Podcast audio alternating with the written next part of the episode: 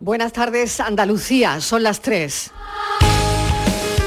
La tarde de Canal Sur Radio con Mariló Maldonado.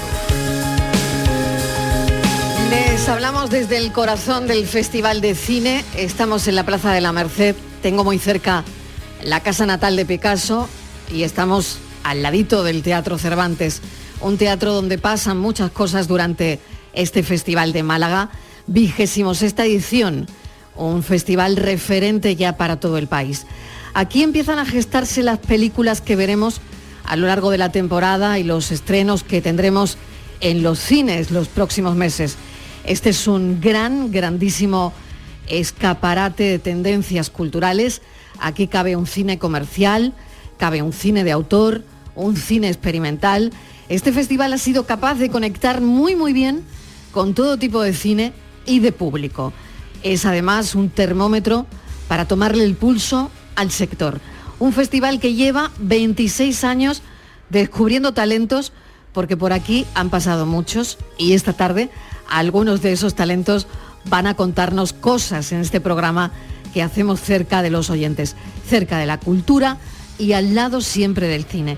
Ya saben de nuestra implicación con el festival, ya hemos visto esta mañana muchas caras conocidas, hemos visto también y vivido varias galas ya, la inauguración y por las calles de Málaga durante el fin de semana, directores, productores, guionistas, actores, actrices, y es que todos vienen a estrenar sus pelis aquí.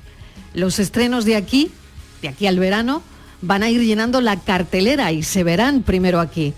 Un festival más que consolidado y tenemos muchos motivos para estar orgullosos. No solo se ha convertido en un referente, ha servido para lanzar muchas carreras de directores, actores y actrices que han enseñado aquí sus trabajos. Hay mucha gente del cine agradecida con Málaga por lo que le debe a este festival y es que no es para menos. Bienvenidos a la tarde.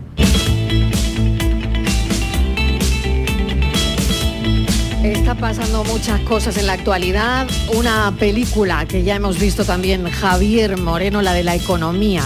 Ya no suena esa película, mesa de redacción, ¿qué tal? Hola Mariló, no sabes cómo te envidio, ¿eh? el ambientazo, cómo tiene que estar, cómo tiene que estar Málaga, ¿no? Me, encantaría andar, andar por allí, ¿no? Cuánto, cuánto glamour y, sobre todo en, todo en torno a este festival, qué maravilla, el más importante sin duda de Andalucía, ¿no? Bueno, y que está bien colocadito ya eh, a, nivel, y a nivel nacional, e, ¿eh? e, internacional. Fíjate que hoy además le, exacto. le hemos dado el, la RTVA, le ha dado el premio Talento Andaluz al actor Manolo Solo, ¿no? Así que también la, la presencia y la apuesta de esta casa de la RTVA. Y decías tu película, y creo que te estás refiriendo a lo que está pasando en los mercados financieros, ¿no? No sé si película o, serie de, o serie de terror, ¿no? Porque fíjate, la, noticia de hace un ratito ha sido el, el enésimo capítulo de la subida de tipos de interés por parte del Banco Central Europeo. Se especulaba con que la quiebra del Silicon Valley Bank y el hundimiento de Credit Suisse podrían hacer que la entidad que preside Christine Lagarde eh, dejara los tipos en el 3%, pero nada de eso, los ha vuelto a aumentar, medio punto más. Estamos ya en el 3,5%, el, el seísmo financiero desencadenado por la quiebra del Banco Norteamericano ha trastocado el escenario y se abría esa puerta con lo cual la incertidumbre sigue siendo grande. Ya sabemos, Mariló, que la intención del Banco Central Europeo es luchar contra la inflación, contra la subida de los precios. No lo está consiguiendo, tampoco está consiguiéndolo la Reserva Federal Norteamericana. En medio de todo esto, de todas estas turbulencias de subidas de precios, se nos colaba hace unos días que decíamos mirábamos de reojo, ahora miramos de frente lo que está pasando en los mercados financieros, la exposición de, de los bancos europeos que han pedido por parte del Banco Central, la exposición al Credit Suisse que se revise y la duda a esta hora es cómo van a cerrar o cómo están cerrando las bolsas, porque la mañana no ha sido muy complicada. Ayer lo de Credit Suisse, se nos acaba de colar la subida de, tipos por el Banco Central. No sé, no sé qué, título le ponemos a la, película, Mariló, qué título le ponemos a, esta serie, ¿no? A esta mm, hora, a las, a las 3 y casi 5 minutos de la tarde. Mm, Don Panic, ¿no? Sí, Don Panic, Don Panic. Que no, exactamente, que no, que no llegue. Vamos a hablar con Santiago Carbo, catedrático de Análisis Económico de la Universidad de Valencia, es director de Estudios Financieros de FUNCAS. Eh, Santiago Carbo, bienvenido, gracias por acompañarnos a esta hora. Un placer, buenas tardes. Bueno, la primera pregunta es cómo están los mercados a esta hora. qué se espera y, bueno, acabamos de conocer que el Banco Central Europeo ha decidido seguir adelante con su hoja de ruta a pesar del pánico. A esta película la llamaríamos Don Panic. Estamos en el Festival de Málaga, hacemos el programa en directo hoy desde aquí y esta película ya la hemos vivido. Pues sí, Mariló, la verdad es que la hemos vivido ya hace unos años, ¿no? Y también puede ser el día de la marmota, porque aunque las circunstancias son distintas, eh, eh, el Banco Central Europeo ha vuelto a subir eh, tipos en un contexto muy tumultuoso, ¿no? O con mucha turbulencia. Y ya lo hizo en el 2008 y en el 2011 también se precipitó en una ocasión. Es decir, que creo que ahora las circunstancias son distintas. Ahora tenemos inflación, en aquel momento no o no por lo menos no era tan preocupante y, es por la razón por la que lo ha hecho. También de alguna manera lo que está diciendo es yo sigo subiendo tipos eh, porque tengo un sistema financiero bien supervisado, eh, yo sí que hago esa labor que probablemente la, eh, Reserva Federal no hizo con el Banco Regional o con los bancos regionales, el Silicon Valley. Pero yo también creo que a partir de ahora el Banco Europeo se va a pensar mucho si sigue esa hoja de ruta. ¿no? Eh, creo que ahora va a poner eh, también un ojo en, el otro gorro que tiene, porque al final tiene dos. Es eh, la política monetaria, los tipos de interés y la supervisión. Entonces se va a tener que centrar un poco en las próximas semanas para reforzar la confianza en, la estabilidad financiera. Pero esta, esta semana es que ha venido muy, muy pegado a la crisis y yo creo que no han querido cambiar esa, eh, esa decisión que ya tenían tomada, pero yo creo que sí que puede cambiar eh, los próximos meses, abandonar un poco esa hoja de ruta de seguir subiendo. Eh, profesor Carbón, la, tranquilidad ah, en torno a los mercados, en torno a la banca europea, a la banca española, ¿cómo se puede conseguir? Porque estábamos muy tranquilos, no sé si lo de Credit Suisse ha sido casualidad, he oído que, o he leído que, llevaba dos años de, con, problemas, con problemas de liquidez, el Banco Central Suizo ha intervenido ahí, pero ¿Qué mensaje de tranquilidad puede dar el Banco Central, sobre todo hacia, hacia los clientes, hacia los, los que depositamos nuestro dinero en los bancos? Pues Javier, mira, yo creo que lo principal es que siempre haga bien su cometido. Y sus dos cometidos los tiene que hacer bien. Tiene que subir los tipos de interés cuando toca y tiene que vigilar permanentemente a las entidades financieras para que no haya bolsas de activos tóxicos, para que no haya falta de cobertura con los tipos de interés, que eso le pasaba al Silicon Valley, que no hizo las operaciones más básicas de cobertura ante una posible subida de tipos. Eh, eso es lo primero que tiene que hacer. Pero también es cierto que estamos en un mundo global. En un mundo global cualquier cosa que te pase en otro sitio impacta, aunque tú hagas muy bien las cosas en casa, si de repente eh, pues, ocurre algo en el exterior y se rompen los cristales de tu casa, a, pesar de todo lo bien que lo haces en tu casa, se te han roto los cristales de tu casa, porque ha ocurrido una detonación, lo que, fue, lo que sea fuera. Entonces, ahora yo creo que tiene que ser muy creíble, tiene que estar muy pegada sobre el terreno. Es decir, no sirve solamente decir, bueno, es que todo está bien. ¿no? Es decir, hay, que demostrarlo, hay, que, para que la gente sigamos teniendo confianza. Es cierto que hasta ahora los episodios son de fuera de la eurozona. También es cierto que el Credit Suite está muy vinculado a la eurozona, aunque sea suizo. Pero yo creo que si no hay más episodios, pues pasará eh, este, este mal momento. Pero si los hubiera, el Banco Central Europeo tiene que ir por delante para decir, bueno, pero nuestros bancos están mejor, es que tienen más capital, que es cierto. El capital es muy importante, dinero propio de la entidad, no solo lo prestado o lo que toman prestado. Y eso lo tiene más reforzado mucho más la banca europea y la española. Eso ya es una garantía para nosotros. Pero es que además se sientan en los órganos de gobierno de los bancos en Europa miembros del Banco Central Europeo que supervisan directamente. Eh, es algo muy distinto a lo que ocurre en otras latitudes. Entonces, en ese sentido debemos sentirnos pues, más seguros. Ahora, que si ocurre algo desastroso fuera, pues algo nos llegará, eso es evidente. Pasa que había pedido creo que 50 mil millones de, euros. Los saudíes que, se han cansado de, poner dinero ahí y eso pues muy tranquilizador no es, por más que el comunicado de Credit Suisse tratara de tranquilizar, ¿no?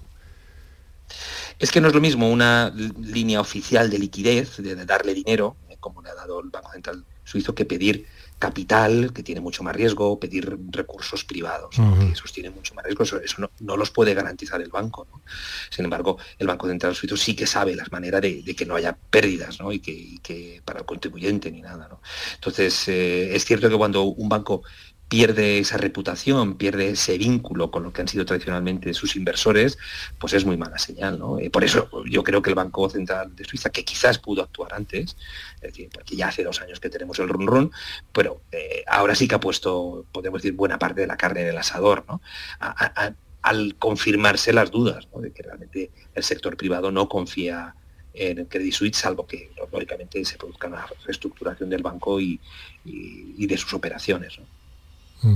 A, nivel doméstico, profesor, em, el Euribor, la subida del Euribor, que creo que sin embargo había, había bajado en los últimos días, eh, ¿puede haber un numerito de impago de hipotecas que afecte a la, a la banca en las próximas semanas a corto plazo?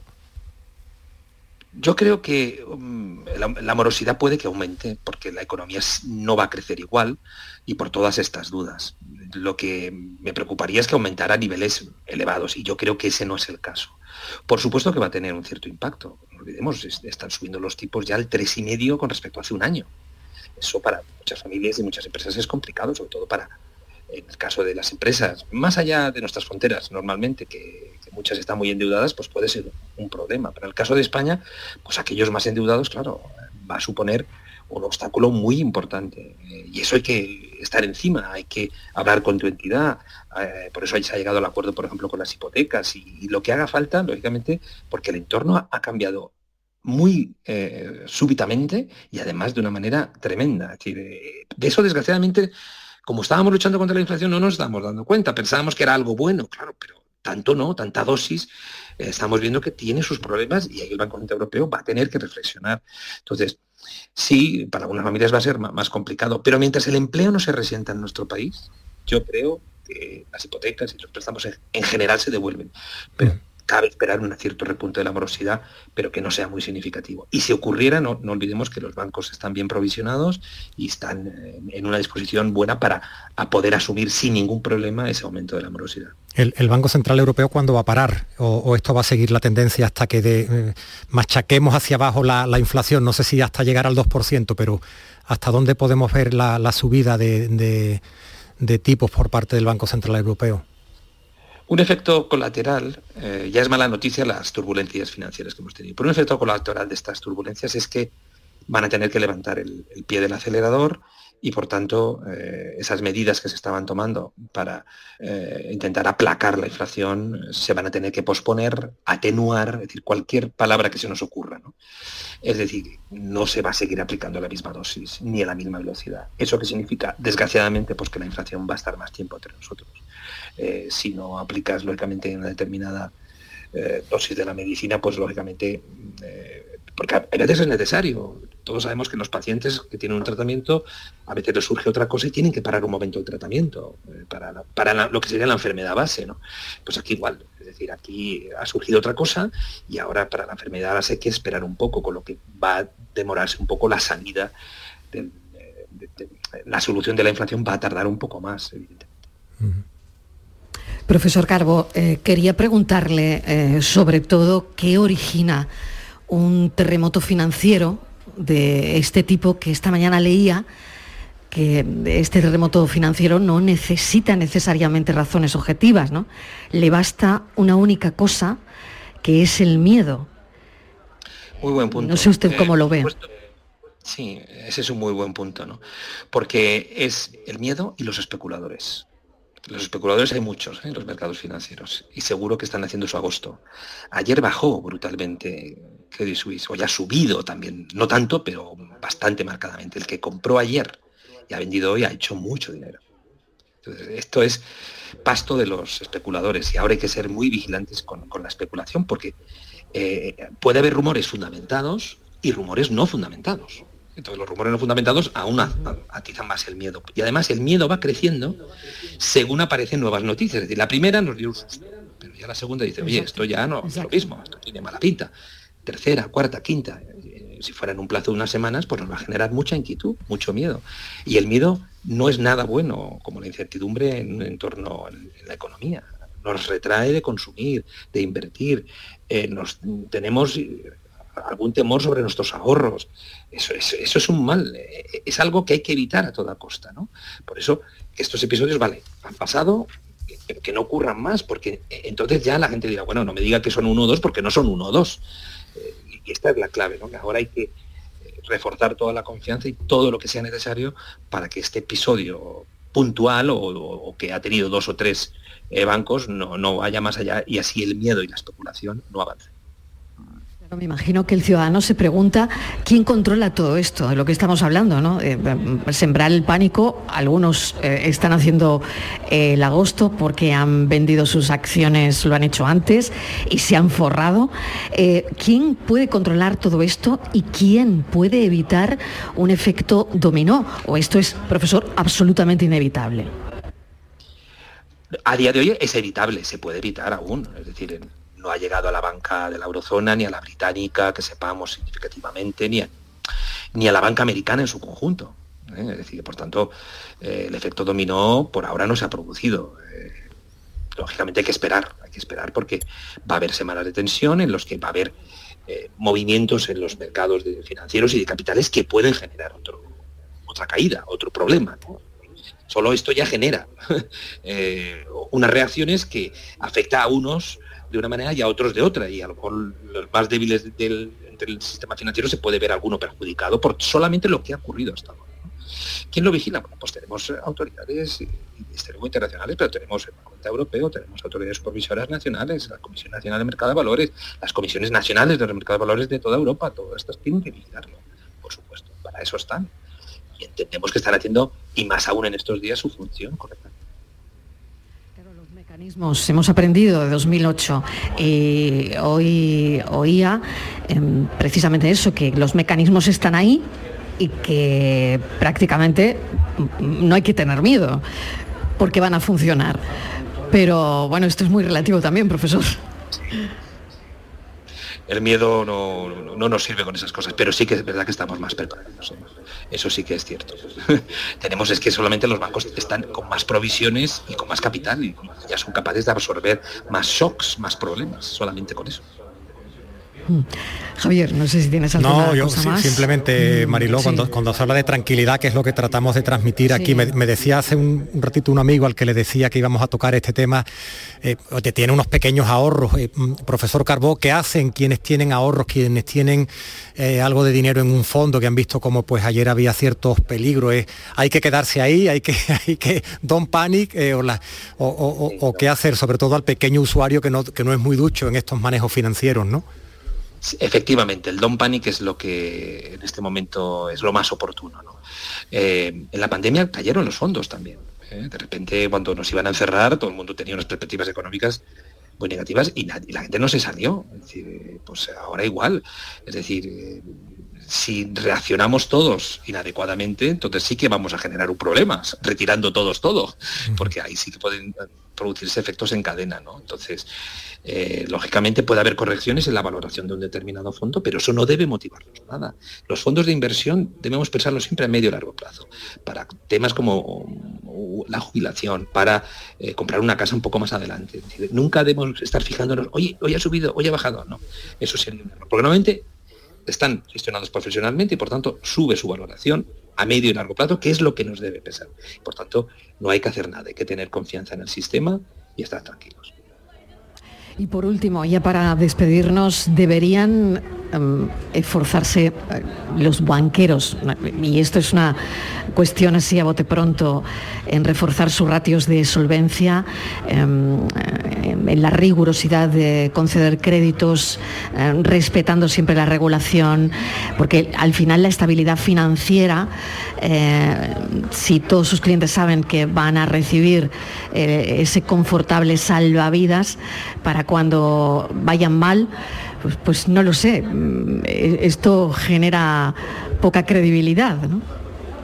Bueno, yo creo que de la crisis anterior, la crisis financiera, aprendimos que, el dinero público no hay que volverlo a tocar, hay que crear colchones para que sea eh, las propias partes interesadas, los propios inversores interesados en, esos bancos, los que asuman las pérdidas por una mala gestión. Yo creo que en eso, por lo menos en Europa, nos lo hemos tomado muy, muy en serio.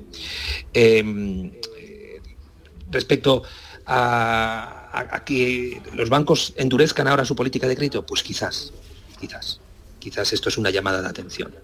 Porque claro, eh, quizás estaban concediéndose hipotecas, bueno, porque aún eran históricamente bajas para los que somos, tenemos una cierta edad, hemos visto hipotecas al 10, al 12, al 15, ¿no? Y entonces, pero ahora evidentemente no estábamos acostumbrados a eso y probablemente ah, se estaba, se podría eh, alegremente asumir que, el crédito podía seguir creciendo aunque fuera un poco más caro. Y ahora habrá que tener alguna cautela más. Y por tanto, quizás el crédito crezca menos como una de las medidas, esa será una de, de las consecuencias, como una de las medidas para evitar riesgos futuros. Eso no significa que no vaya a haber crédito, sino que lógicamente, pues a lo mejor se requerirá pues, algunas condiciones más, pues, de ahorros propios, etcétera, para determinadas operaciones de crédito. Santiago Calvo, muchísimas gracias por habernos atendido, catedrático de Análisis Económico de la Universidad de Valencia, director de Estudios Financieros de Funcas. Gracias, un saludo. Un saludo, buenas tardes. Vamos un momentito a publicidad y a la vuelta vamos a hablar de los asentamientos de chabolistas de la provincia de Huelva, pero de una forma solidaria.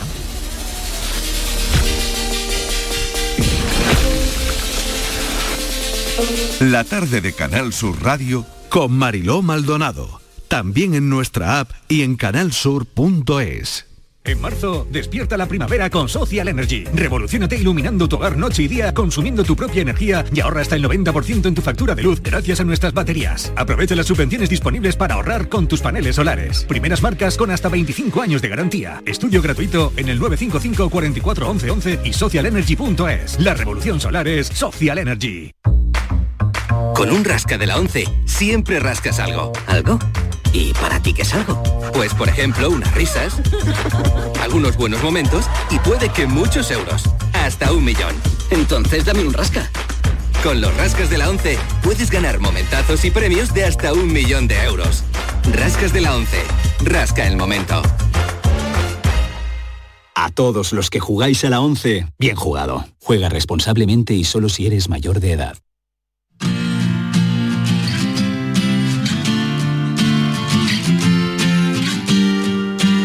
La tarde de Canal Sur Radio con Mariló Maldonado.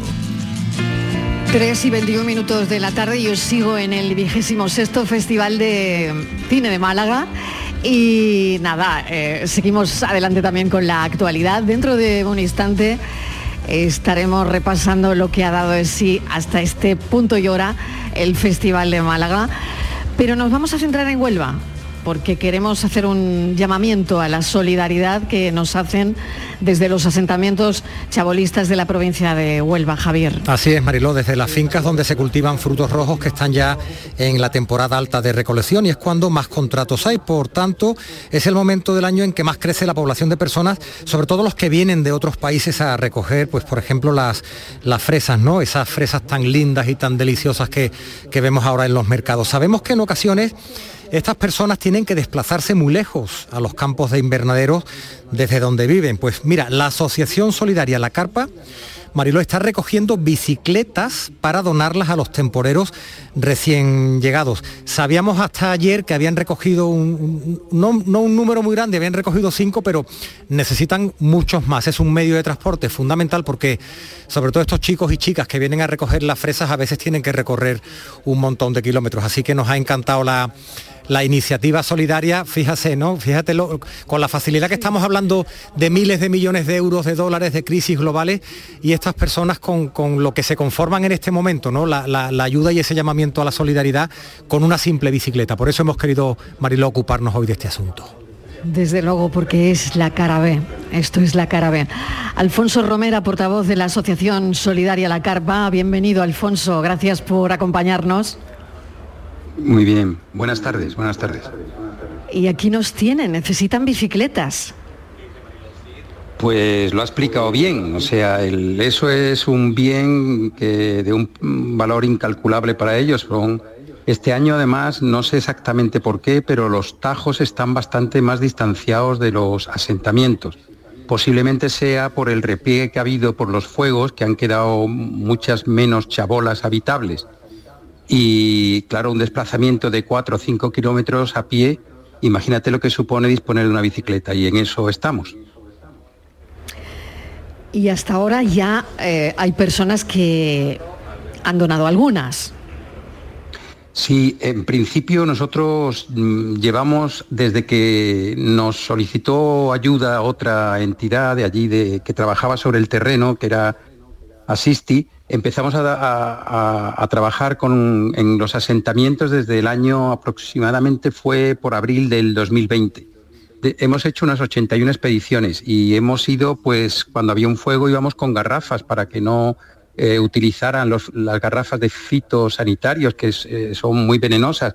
Hemos llevado cocinas y sobre todo lotes de comida, pero curiosamente hace unos días nos, nos mantenemos una relación bastante personal con los asentamientos y nos contaron el problema de tres personas que iban muy lejos, muy lejos todos los días, que tenían que madrugar mucho y que necesitaban en concreto tres bicicletas. Ya años atrás habíamos llevado bicicletas, pero de momento no sabíamos que eran tan necesarias. Cuando hemos llegado allí, la necesidad es muchísimo mayor.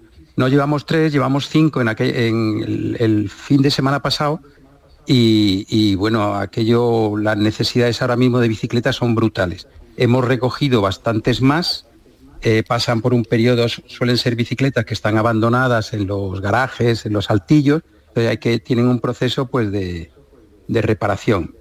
Que esto donde se está haciendo, pues esencialmente la recogida se está haciendo, el núcleo más grande es en Valverde del Camino, que también contamos con un taller que colabora totalmente desinteresadamente, también en Candón, que es una aldea muy solidaria, y luego en Sevilla, en la sede nuestra de Fabi.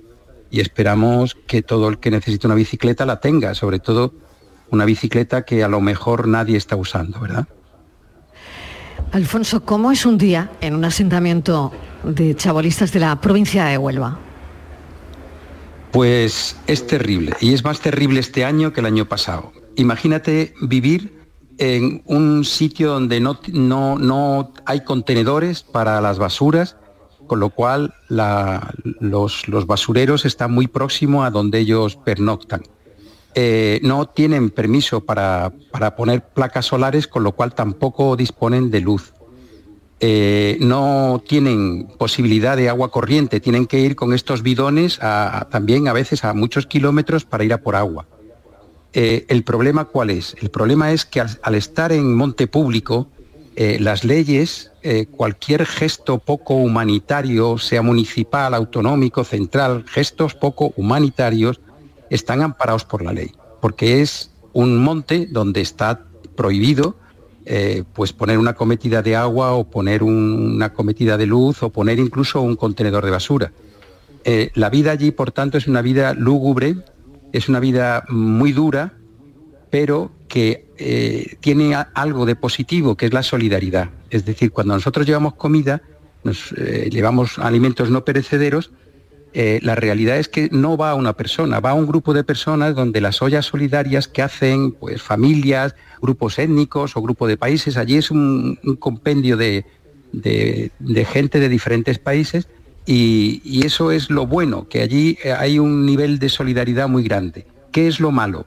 Pues que estos colectivos no tienen ninguna posibilidad de agruparse eh, para luchar por sus condiciones laborales o sus condiciones de vida, o hacer que estas administraciones local, la administración autonómica y central tomen medidas para estas condiciones que según el relator de la ONU eh, dijo que eran peor que la de los animales. Es una frase que a mí no me gusta ni decir, pero realmente es verdad. O sea, mm, las condiciones son terribles. Imagínate sin luz, sin agua, con las basuras próximas, con, con las alimañas por alrededor ahí abandonados en un monte público y que para comprar una simple bebida tienen que andar muchos kilómetros porque están lejos de los, de los núcleos urbanos.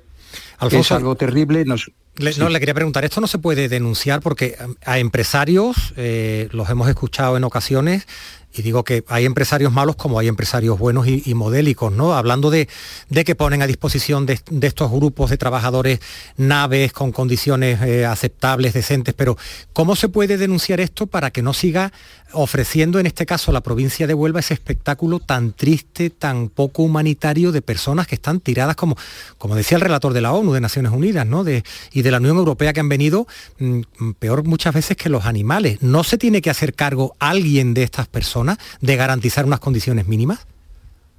Claro, y, además, eh, date cuenta que el negocio de los frutos rojos genera mil millones anuales. O sea que mm, si nos ponemos a pensar no entendemos el por qué sucede.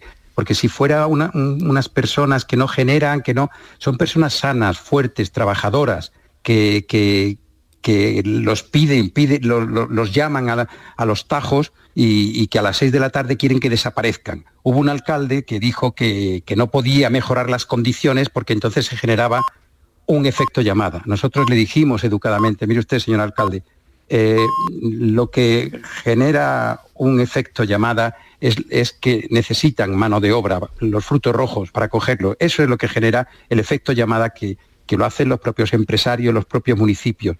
El que tengan unas buenas condiciones de vida no va a hacer que vengan más o más gente.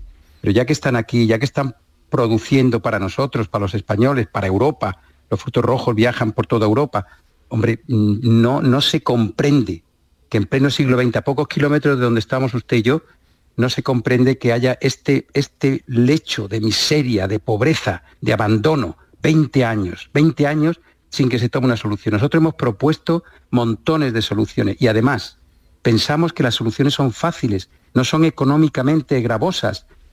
No sabemos el por qué. Hemos denunciado al defensor del pueblo, tenemos alcal con denuncias a alguna alcaldía, hemos, hemos, hemos implorado, cuando han cerrado un grifo de agua en Lucena del Puerto, cerraron un grifo de agua al lado del asentamiento y cuando tantísimos grifos de agua había en el municipio, precisamente cerraron el que estaba al lado de, lo denunciamos también.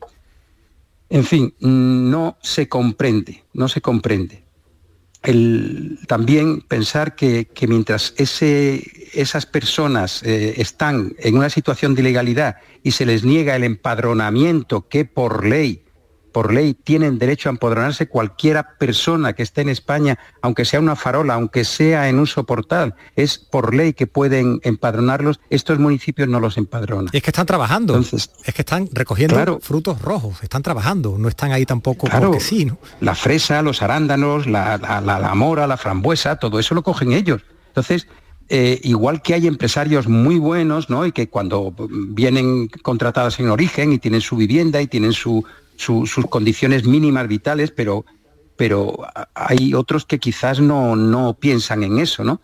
Eh, uno me dijo que yo tengo un bar y yo no me preocupo de dónde duermen mis camareros. En fin, era, son unos conceptos que, que, de verdad dices tú, bueno, ya si partimos de esas, de esas premisas, es muy difícil, es muy difícil que, hagan, que, que nosotros nos hagamos entender.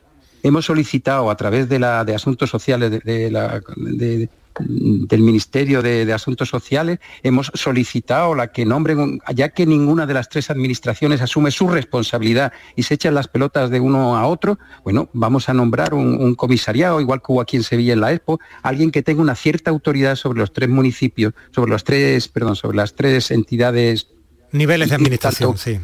Exactamente, la, local, la, autonómica y la central, y, que pueda tomar alguna decisión, porque yo creo que ahora están bajando también, si es que aquí ha bajado todo el mundo, han bajado eurodiputados, han bajado políticos, han bajado representantes de partidos, ha bajado un periódico de tirada nacional y página central, estamos todos, yo no sé exactamente una, un asunto gravísimo, gravísimo de, de negación de derechos humanos, que tiene una fácil solución, fácil solución, no puedo entender, no lo entiendo, es incomprensible o hay algo que yo desconozco y después de todo lo que llevamos aquí, 81 expediciones llevamos, cada 15 días vamos allí, después de todo el tiempo que llevamos en contacto con, ellos, yo no sé exactamente, no sé exactamente cuál es el diagnóstico de quién comete la tropelía, porque indudablemente tiene que haber alguien que le está interesando que esto, porque es inhumano. Alfonso Romera, le agradecemos enormemente que nos haya acompañado. Em, hacemos ese llamamiento a la solidaridad que nos parece que es nuestro deber y ojalá lleguen más que bicicletas. Mm, tiene que, tienen que llegar más cosas. Pero bueno, ahora mismo es, lo que están pidiendo. ¿Cómo tienen que llegar esas, esas bicicletas? ¿Cómo, ¿Cómo lo tiene que hacer la gente, Alfonso, para terminar, para cerrar? Pues nada, nosotros en, aquí en, Sevilla los viernes tenemos para este asunto en, la calle Fabié, que está al inicio de la calle Pureza, tenemos un local y durante la mañana las podemos recepcionar allí. En Valverde del Camino, eh, vamos, eh, preguntando, ahora hace poco ha llamado una señora, profesora salesiana, y bueno, pues déjelo usted en el Colegio de la Salesiana. Allí en Valverde se va a saber y luego en Candón, por supuesto, en cualquier casa que llame a la puerta y deje la bicicleta, nos va a llegar a nosotros. Esos son los tres puntos que tenemos ahora mismo de, recepción y la verdad que va bien. Yo creo que mucha gente le vamos, le vamos mañana, en vez de tener que andar cinco kilómetros, pues a lo mejor dentro de tres o cuatro días pues van pedaleando un poco, van a llegar sin tener que, levantar un par de horas antes o una hora antes. Mm. Alfonso Romera, portavoz de la Asociación Solidaria La Carpa, mil gracias. Un saludo desde la tarde de Canal Sur Radio y ojalá lleguen muchas bicicletas, ojalá de verdad. Ojalá. Muchas gracias. Un abrazo. Javier Moreno, muchas gracias por hoy. Yo sigo aquí en el Festival de Cine y a ti te espero mañana. Que lo disfrutes. Un abrazo para todos. Buen festival. Seguro que sí. Hasta mañana. Gracias. Un beso. Adiós.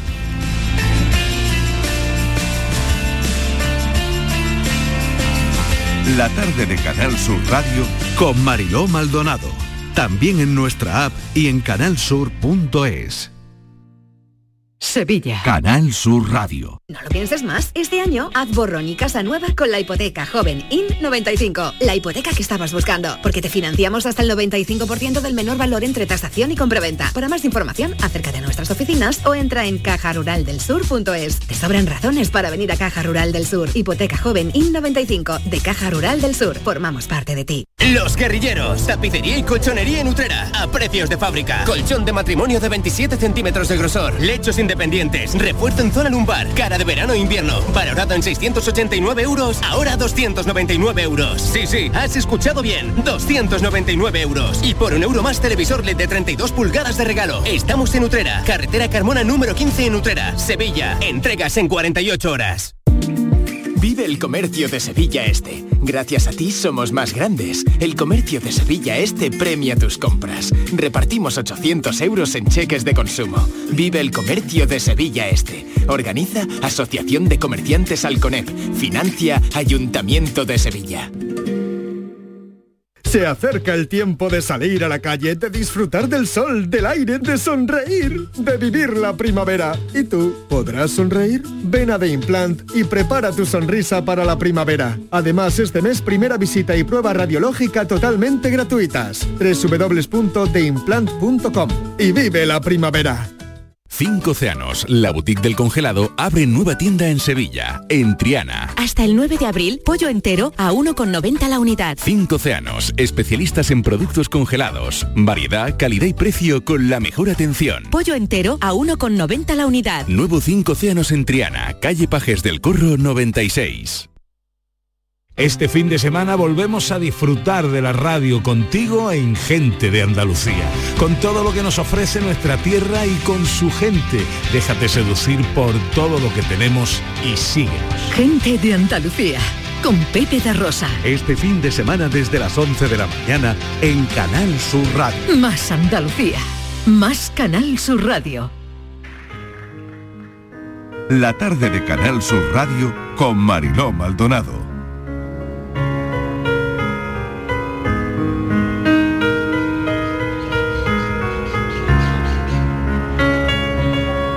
Yo soy aquel que cada noche te persigue. Yo soy aquel que por quererte ya no vive. El que te espera, el que te sueña, aquel que reza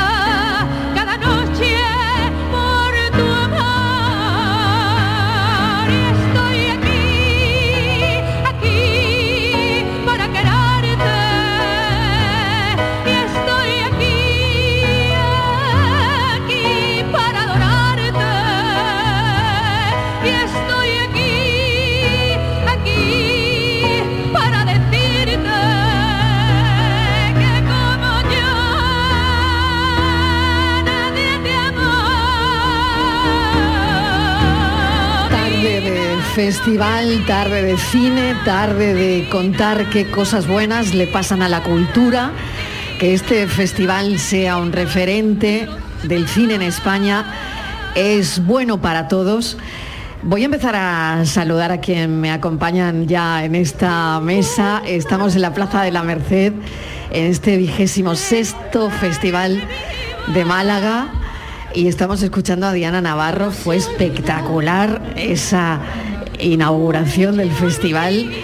Y, cuando se le entregó la biznaga a Rafael, eh, qué bonito fue lo que le cantó Diana. ¿eh?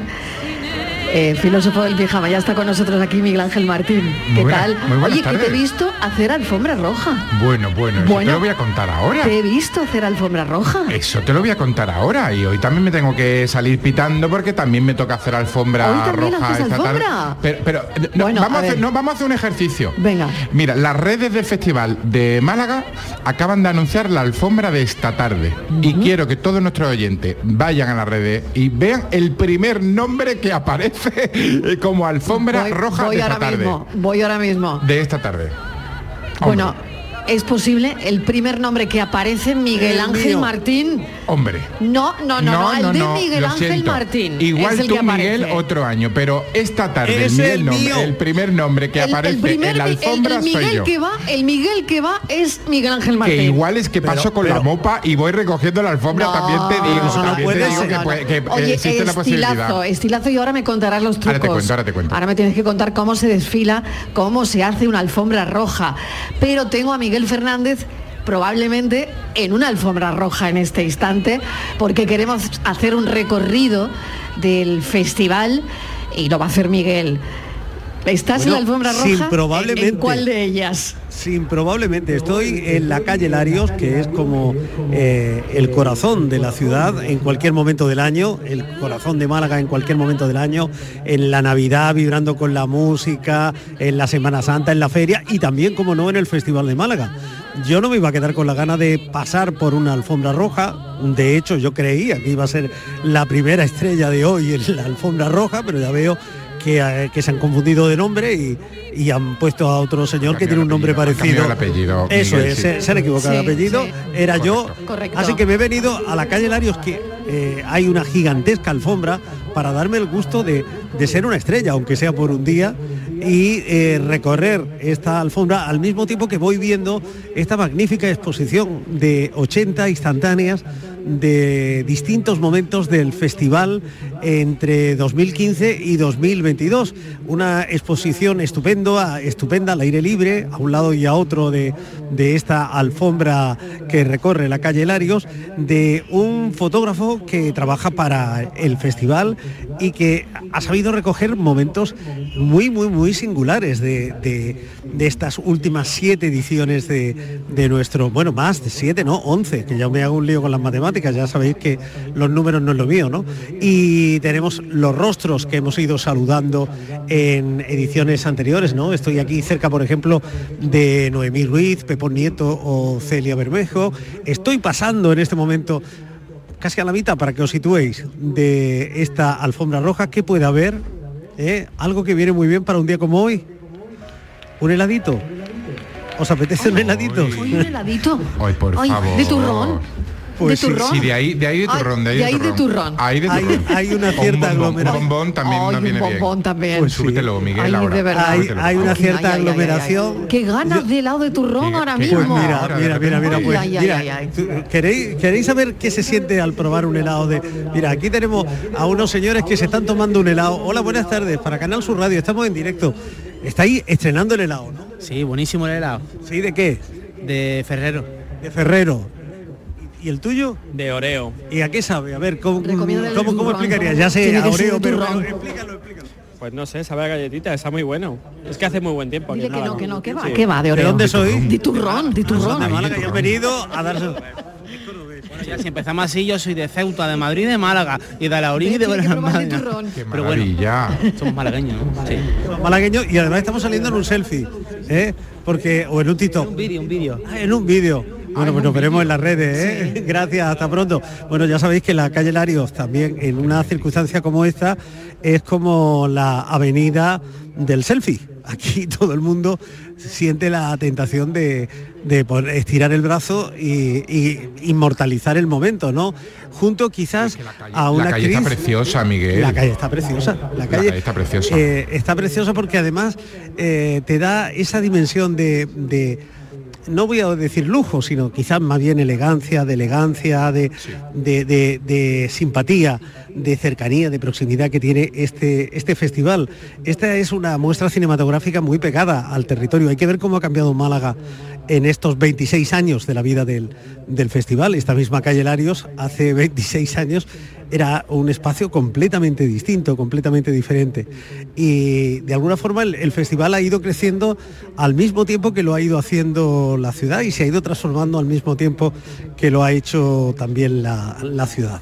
Así que es un paseo agradabilísimo. Yo lo estoy haciendo además como, como lo hacen las estrellas. Yo no, no- no he tenido nunca la suerte de desfilar en una pasarela ni en una alfombra Después, roja. yo te invito a ir conmigo. Hombre, pues, eh, pues sería un detalle, pero eh, no vaya a ser que a mí me reconozcan a mí y te quiten a ti. No, pero siempre No, te no, no reconocerán. lo sé, no lo siempre sé. te Yo creo que, reconocerán a ti que- que a los dos, ¿no? Yo creo que a los dos. Oye, Sí, Miguel, una cosa que has destacado y, y- y me encanta que lo, que lo hayas dicho. Es verdad que son instantáneas muy peculiares, ¿no te parece? Mira, estoy Porque al lado de captan una- un momento como muy, como muy particular de cada una de las estrellas, ¿no? Eh, eh, tienen un gesto, una emoción, un- una postura incluso que no es la fotografía al uso, ¿no? Pues mira, yo voy a recomendarle a, a los andaluces que se acerquen estos días por la calle Larios que busquen la instantánea que tengo yo justamente ahora a mi lado. Estamos ya como en el tercio final de la calle Larios, llegando a la Plaza de la Constitución, y hay una foto de, de Eloy extraordinaria que recoge ese momento de los admiradores, de la gente eh, a la que le gusta el cine, que sigue a los famosos, que se agolpa ante una valla con sus teléfonos, con sus cámaras, saludando, gritando el nombre seguramente de, alguna actriz o de, o de algún actor. Bueno, esas caras, esa composición lo dice todo, es un resumen perfectísimo de lo que representa este festival eh, para, para Málaga, para Andalucía y por supuesto para España. Eh, hace pocos días conocíamos el dato de eh, este festival es el noveno, el noveno eh, evento en importancia, el noveno evento cultural en importancia del país. Es decir, estamos hablando de palabras muy, muy, muy mayores. ¿eh? Es decir, estamos en la auténtica cabecera de, de las cosas culturales que pasan en, en España. Miguel, pues seguimos, seguimos, seguimos ese recorrido, te seguimos en ese recorrido y paso. Mira, y aquí tengo otra señora. paso. Señora, buenas tardes para Canal Sur Radio. ¿Está bueno el helado? Delicioso. ¿Sí? Delicioso. ¿De, de qué es el helado? Sí, no es De vainilla, de vainilla. de vainilla y estaba bueno, ¿verdad? ¿Y usted dónde es, señora? Yo soy de Colombia. ¿Y acaba de llegar? No, llegué hace 15 días. ¿Y qué le parece Málaga? Me encanta, me encanta, una ciudad preciosa, me encanta. ¿Y, y el festival ha tenido ocasión de acudir al festival? No, para nada, porque estoy en Fuengirola, hoy viene de, de día de Málaga nada más. Bueno, pues disfrute, ¿eh? Disfrute de su estancia y disfrute del helado. Muy rico, que aproveche. Bueno, pues voy yo a tomarme también un helado. Que voy, que no puede ser todo trabajar, ¿eh? Aprovecha, aprovecha. Muchas gracias, Miguel Fernández. Hasta una próxima conexión. Como ven, estamos recorriendo el Festival de Málaga. También lo estamos haciendo con Miguel Fernández y nos encontramos a periodistas, amigas de toda la vida que pasan por aquí, que de repente, pero mira quién está ahí. Amparo García de la Gama. ¿Qué tal? Bienvenida. ¿Qué tal, Mariló? Amparo, ¿cómo estás? Viviendo, viviendo el festival. Viviendo el Periodista del festival del Confidencial. Bueno, cuéntanos. Hemos estado hasta, mira, hace nada allí este- entrevistando a María Estevez, que ha venido para apoyar siempre con esa solidaridad que tiene ella, el, su amor a las personas que sufren discapacidad y está apoyando a la sociedad del cáncer. Y hemos hecho una entrevista muy bonita que nos ha contado que Marisol, su mamá, está genial y recibiendo muchos premios Le y acaban, de poner, encantada. le acaban de poner una placa en su calle En de su nacimiento que la tenemos, que la tenemos muy cerquita. Y que le ha encantado. Y que le ha encantado. Pero la gran emoción la tenemos aquí delante. Acabo de ver la película de 20.000 especies de abejas. Y vamos enseguida a hablar con que vais ellas. a hablar con ellas. Veo aquí a, a la- a la tía y a la abuela que acaban de llegar. Bueno, ha sido mm, dos veces llorando. Yo creo que todas las Sí, to- todavía, todavía te Sí, veo. Mira, ¿ves? No, todavía, fuera- tú que me en- en conoces. Tiene brillito, tiene brillito. Todavía lleva el brillo en los ojos. El brillito ¿eh? de los ojos porque se merece todas las vindagas que pueda ofrecer este festival, esta película, que deben verlo todos los niños en las escuelas para formarse y saber realmente lo que es la vida y lo que es la convivencia y, y la solidaridad. Ellas lo van a contar ahora, pero, pero muy bien contado. Pues lo van a contar enseguida. Amparo, mil gracias. Gracias a vosotros por este programa tan maravilloso que siempre traéis a Antena y gracias por estar un año más en el festival. Gracias a ti. Gracias, Amparo. Bueno, qué bien. ¿Y por qué no escuchamos el tráiler Venga, vamos a escucharlo. 20.000 abejas? Ay, mira, mira la banda sonora tan bonita que tenemos en el festival. A mí se me pone el vello de punta. Mira, mira, mira, mira, mira.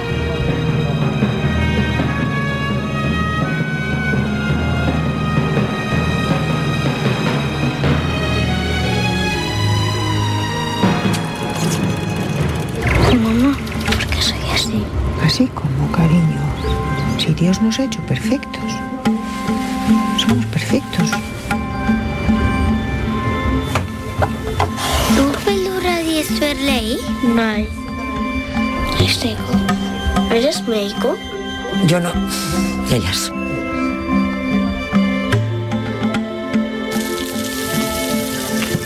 ¿Cómo son estos dedos, por favor? ¿Son preciosos?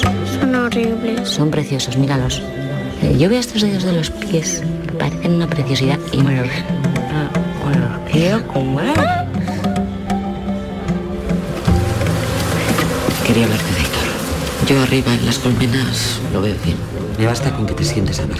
Y si no, siempre puedes hacer como tu madre. Mira para otro lado. Nico, ¿tú crees que cuando estaba en la tripa de Ama algo salió mal? ¿Qué preguntas son esas? Todo salió bien.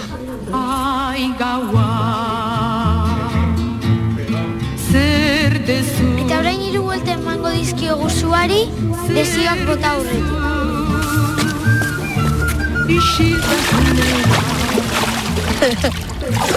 Que ese niño está muy confundido. Deja estar confundido, ama, que tiene ocho años. De verdad, ¿no entiendes eso? Tiene ocho años, es un niño con una sensibilidad especial que está explorando, no está confundido. Todas habláis y es muy fácil opinar, pero la que tiene tres hijos soy yo.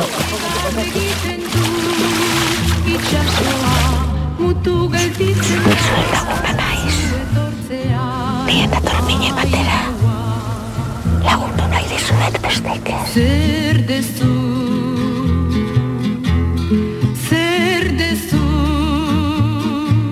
20.000 especie de abejas. Eh, ha habido un pase para prensa a las doce y media, eh, habrá otro a las 10 en el Teatro Cervantes. Oso de Plata en el Festival de Berlín a la mejor interpretación para Sofía Otero. Todos le llamamos la niña, no sé si ellas también. Eh, la verdad es que es el retrato de la infancia trans. eh, y me llama mucho la atención que mientras la directora Estivaliz Urresola escribía el guion de este drama familiar, la verdad es que la actualidad iba en paralelo hasta que el inicio de la carrera de su película ha coincidido además con la aprobación de la ley trans en el Congreso de los Diputados de manera asombrosamente sincronizada. El debate en la calle, además.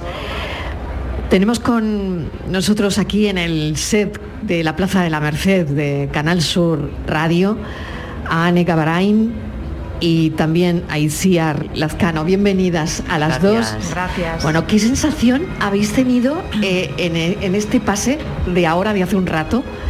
¿Cuál ha sido la sensación que, que- que tenéis ahora mismo? Pues bueno, no hemos asistido al pase, Ah, vale. pero, em, pero bueno, hemos visto la respuesta de, De otros sitios, de, las, bueno, y, de, Berlín. no, y de los periodistas también que han venido a la rueda de prensa después de haber visto la película. Y la verdad que era muy... transmitía mm, algo muy bueno, la verdad. Sí. Era estupenda la película. Sí, en Berlín también fue fenomenal. Después del pase fueron 10 minutos de ovación, la gente emocionada. Eh, muy bonito, muy conmovedor. Tengo a la madre y a la abuela de esta historia. Mm, ¿Cómo os habéis sentido en, en vuestros papeles, que además no es una película simple, ninguna lo es, pero creo que esta toca un aspecto muy delicado hasta ahora, ¿no? Bueno, son la abuela y la tía abuela. La abuela y la O sea, tía somos abuela. hermanas. Somos hermanas, en la película. Hermana- hermanas muy, muy antagónicas, ¿no? Diría. Totalmente. Sí, sí. Eh, ah, sigue, sigue tú. Pues somos muy distintas, digamos que eh, Anega Barain interpreta un papel muchísimo más abierto y más tolerante y con mucha capacidad de aceptar eh, todos los cambios que pueden suceder a su alrededor. Mi personaje es todo lo contrario, digamos que es eh, la persona o la mujer más conservadora, muy religiosa, eh, donde ha conseguido hacerse un huequito y estar cómoda y no le gusta que que la gente ni, ni que le rodea se entere de, de las cosas que pueden pasar en su casa, ¿no? O sea, yo me acuerdo que había un dicho en mi casa hace, hace muchos años, cuando era yo muy pequeña, que mm, los sucedidos raros era mejor no contarlos y entonces en casa se decía oír, ver y callar. Entonces esta es una mujer que mira para otro lado, ¿no? Este es un poco el enfrentamiento que tenemos las Y el dos. contraste Y el contraste es en- esta mujer, Lourdes, que bueno, que es un espíritu libre, que bueno, que seguramente también se le adivina una, una biografía pues eh, complicada o mm, que habrá tenido sus tormentos, esta mujer tiene esta cosa de, de- sentirse diferente, de, de no sentir así una mm, pertenencia muy marcada, eh, ni familiarmente ni socialmente. Mm, Entonces, pues bueno, es un, es un alma libre. Y ahí es donde se, se- reconoce con, con Sofía, ¿no? con, con- con- con Lucía, con la, con la niña protagonista. Y, y bueno, es una mujer que vive ahí en, en la naturaleza, en su chabola, ha encontrado ahí su, su lugar en el mundo, su, su paz, con las abejas, ejerciendo la apicultura, la apiterapia y bueno. Porque, porque claro, tiene, tiene mucho la película de, de todo esto, ¿no? Sí, porque De- todo esto de las abejas, de las abejas, es una gran colmenas. metáfora, ¿no? de, la, de la claro, diversidad. ¿no? exactamente. Las colmenas son una gran metáfora de todo esto, ¿no? Mm. Y la directora ha ido, y yo creo, a justo esa es la intención, probablemente. ¿no? Yo creo que en realidad la película es un canto a la, a la diversidad en, en el sentido más amplio de la palabra, o sea, no, no hay que centrarse tanto en el, en el tema trans, ¿no? Yo creo que esa es una de las cosas que pasan dentro de esa familia, pero... eh, y- La diversidad está en muchos aspectos, está en el aspecto eh, generacional, porque, porque vemos eh, tres generaciones, eh, en el aspecto ideológico, en el aspecto sexual, lingüístico también, porque se hablan tres idiomas, religioso. están en un religioso, sí. Y como que cada persona intenta encontrar ese sitio en el mundo, probablemente. Sí, porque es lo que el personaje de, de Lucía es, lo, eh, es su- la capacidad que tiene este personaje es la de poner todo patas arriba, o sea, pone mm, su entorno patas arriba. A, cada uno de, los, de, los, de las personas que, que le rodean ¿no? en, su, en su núcleo. Entonces, eh, a estas mujeres que son su madre, su tía, abuela, su abuela, las pone frente al espejo y haciendo un examen de, conciencia, ¿no? de- de análisis, de, de preguntas. un personaje muy inteligente, yo creo, porque ella es muy observadora y, creo que acaba también diferenciando a quien hace daño y a quien hace y a quien no en función de las creencias que tiene, ¿no? Hay algo que me gusta mucho de la película y es la capacidad que tiene este personaje de plantear preguntas a la sociedad desde un lugar muy tierno, muy Desde la inocencia. desde la inocencia, porque claro, es una niña y al final, pues no, no, claro, esta cosa de, de- de los niños de, que van sin filtros, ¿no? Pues al final aflora la verdad más pura, ¿no? Más, más. ¿Cómo se llega a un festival como el de Málaga, viniendo de Berlín, con ese premio a la protagonista, pero también premio de los distribuidores, que es súper importante? ¿Y mm, cómo se llega? De repente esta mañana todo el mundo dice, huele a biznaga, huele a biznaga, huele a biznaga, el olorcito huele desde aquí, pero eh, ¿Es alguna es una presión extra? ¿No lo queréis oír mucho? ¿Lo vivís con naturalidad? ¿Cómo se vive eso? Aparte de lo satisfactorio, bueno, de contar como favorita de lo que me parece que va a ser una de las películas del año, claro. Hombre, siempre gusta muchísimo, ¿no? Oír ese tipo de comentarios, pero bueno, más allá de eso, mm, no sé, nos gusta nuestro trabajo, nos gusta el cine, nos gusta nuestra película y estamos muy muy contentos y muy orgullosos de, ella y bueno que hay vindaga, pues vamos, o sea, a, Bienvenida. vamos a decir que no, que no la hay, Claro. también lo no pasa nada. Sí, me imagino que ya lo que os queda también es que el público la disfrute, ¿no? Se está pasando por, por- por, eh, y demás que el público la Sí. disfrute. ¿Os ha cambiado de alguna manera eh, el- el- la vida eh, en la cabeza interpretando esto? Tengo que dar paso a las noticias un momentito y contestamos enseguida. Escuchamos las noticias.